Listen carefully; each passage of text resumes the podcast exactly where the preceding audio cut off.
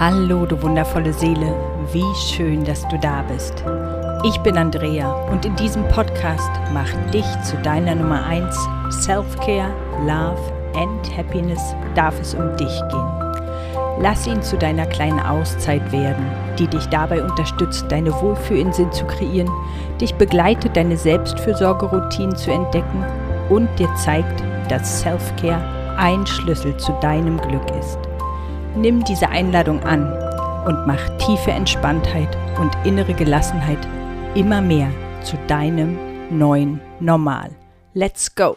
Heute soll es um die Kraft der Worte gehen. Und Worte haben eine große Kraft. Sowohl was gesagt wird, als auch was nicht gesagt wird und natürlich wie etwas gesagt wird.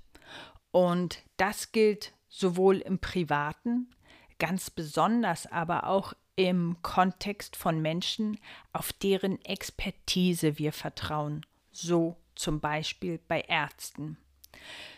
In Vorbereitung auf diese Folge habe ich zum Beispiel Aussagen der Placebo-Forscherin Professor Karin Meissner von der Hochschule Coburg gefunden, die die Macht der ärztlichen Worte veranschaulicht, indem sie sagt, dass zum Beispiel selbst starke Schmerzmittel fast gar nicht mehr wirken, wenn sie mit der Ansage verabreicht werden, dass die Substanz die Schmerzen verstärken würde.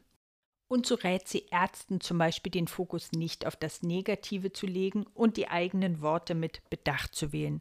Und natürlich ist es für uns Patienten angenehmer, wenn uns beim Spritzen gesagt wird oder kurz vor dem Spritzen, gleich lässt der Schmerz nach, anstatt das wird jetzt gleich wehtun.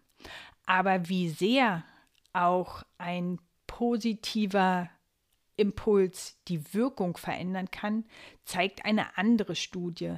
Da wurde den Patienten nämlich ein Scheinmedikament bei Schmerzen verabreicht mit der Bemerkung, diese Pille nehmen Ihnen bestimmt den Schmerz.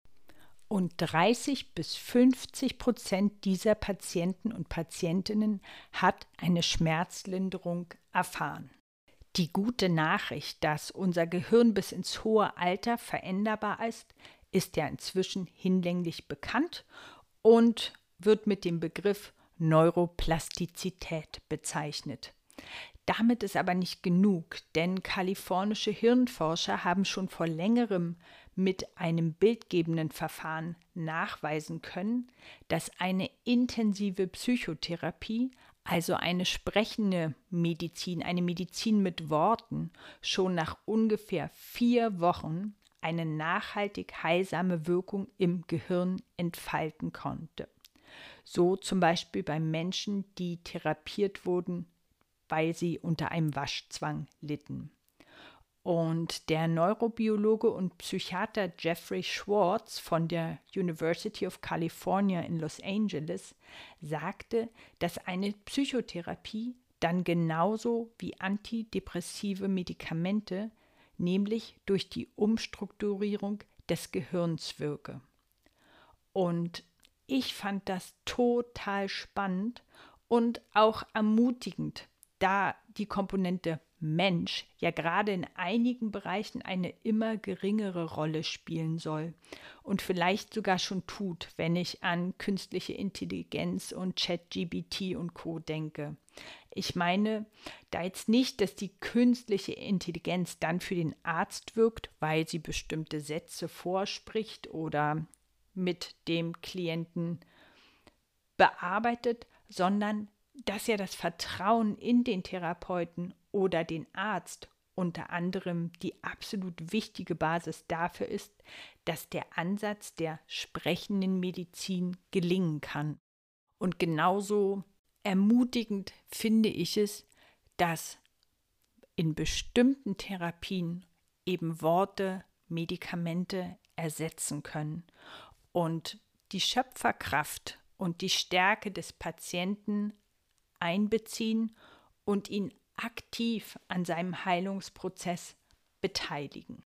Gleichzeitig habe ich einmal mehr gedacht, wie wichtig es ist, dass wir den Ärzten, die wir für uns wählen, wirklich vertrauen. Auch wenn ich natürlich weiß, dass es in einigen Regionen manchmal schon ein Geschenk ist, überhaupt einen Facharzt und manchmal sogar einen Hausarzt zu haben. Auf jeden Fall darf uns bewusst sein, wie viel Kraft die Worte eines von uns gewählten Experten haben.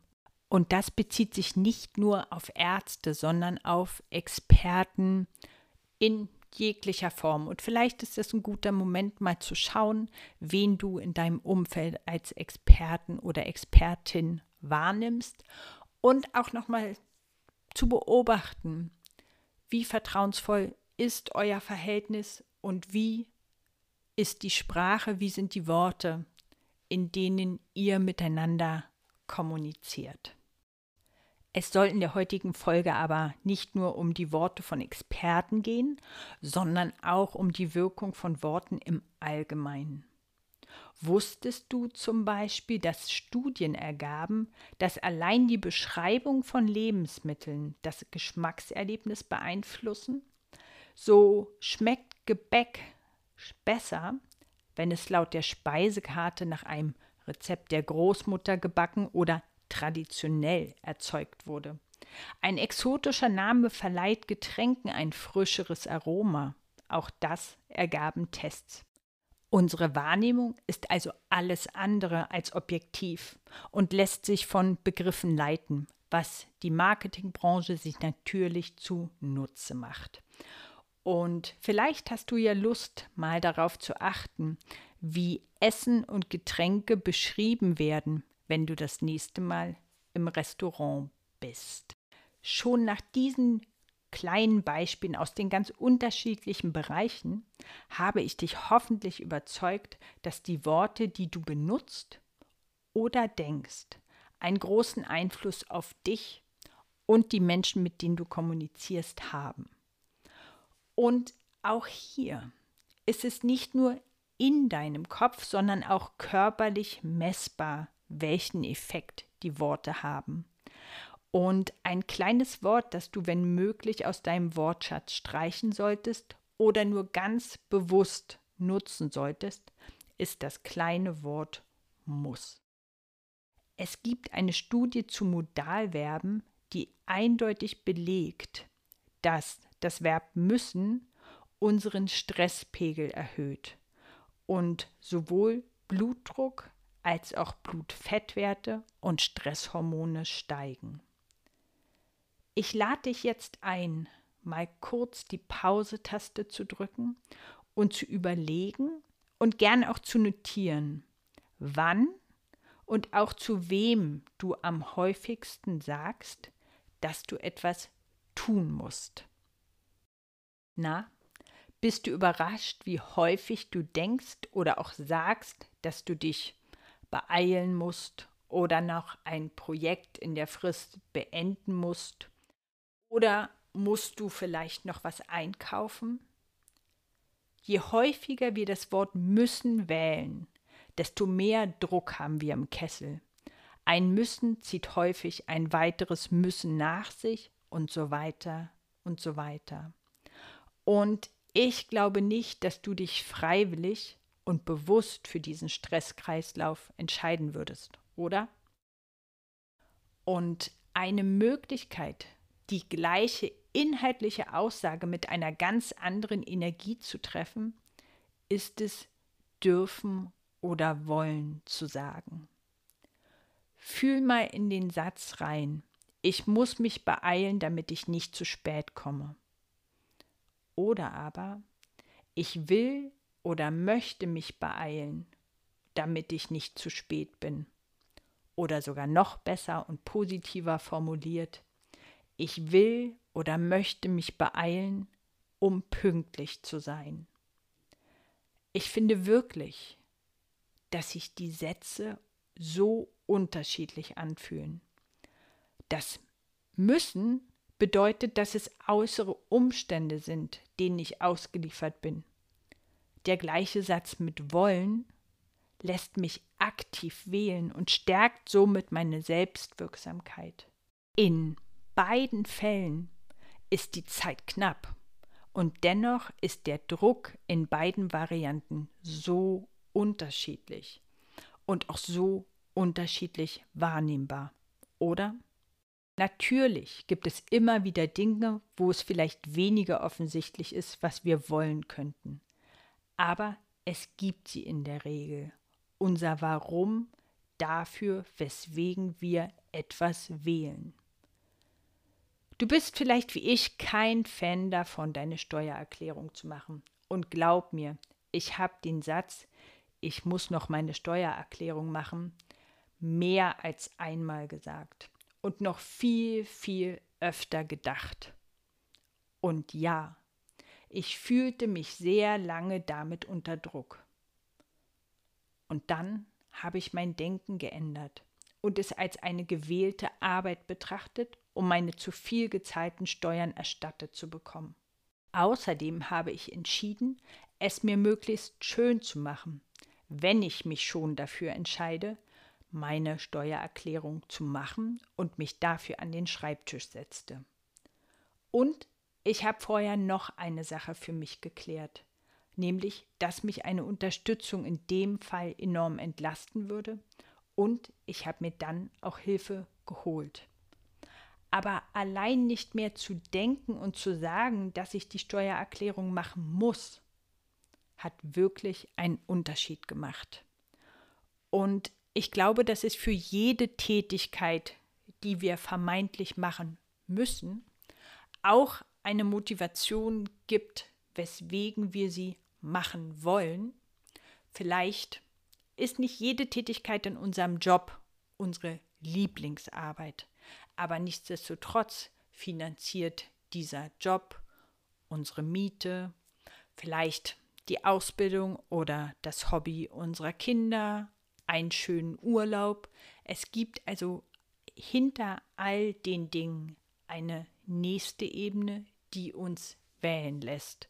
Und wenn wir dann noch wissen, welche Umstände, ein leckerer Tee beim Arbeiten am Schreibtisch, schöne Musik beim Sortieren von Belegen oder was auch immer dich motiviert, es dir gut zu machen, das kann einen riesen Unterschied machen. Und ich lade dich ein, wirklich zu überlegen, wo das Wollen statt des Müssens für dich stecken kann. Karin Kuschig hat in ihrem Buch 50 Sätze, die das Leben leichter machen, den Satz formuliert, Wollen ist wie müssen, nur freiwillig. Ich finde den Satz wirklich super und lade dich ein zu schauen, wann du müssen benutzt. Denn das zeigt in der Regel einfach, dass du in dem Bereich unter Druck stehst. Und ich lade dich dann weiter ein, zu schauen, wie du dich bewusst für einen neuen, einen anderen Satz entscheiden kannst und zu beobachten, ob sich das für dich anders anfühlt. Denn je bewusster wir merken, wann wir müssen sagen, je schneller können wir dagegen steuern. Denn ich hatte ja am Anfang gesagt, dass es ein Indikator dafür ist, dass Druck im Kessel da ist. Und es ist total wertvoll, seine Ampeln zu haben in seinem inneren System, die einem genau das spiegeln. Und wenn du das Wort müssen verwendest, kann das zum Beispiel so eine Ampel für dich sein. Ich hoffe sehr, dass du dieses Thema genauso spannend fandest wie ich und du siehst, wie deine Sprache dich dabei unterstützen kann, gut für dich zu sorgen. Denn Selbstfürsorge kann auf allen Ebenen passieren. Und zum Abschluss jetzt noch ein Hinweis in eigener Sache, der ganz wunderbar zu diesem Thema passt. Ich finde schon seit einiger Zeit den Titel dieses Podcasts ein wenig sperrig und deshalb wird mein Podcast Baby bald einen neuen Namen bekommen. Also bitte wundere dich nicht, wenn du diesen Podcast schon ganz bald in einem neuen Gewand siehst. Da das inhaltliche Thema der Selbstfürsorge bleibt, hoffe ich sehr, dass dich der Podcast dann auch weiterhin inspiriert und du ein treuer Hörer oder eine treue Hörerin bleibst. Ich möchte an dieser Stelle wirklich nochmal Danke sagen, weil ich inzwischen weiß, dass diese Folgen wirklich gehört werden.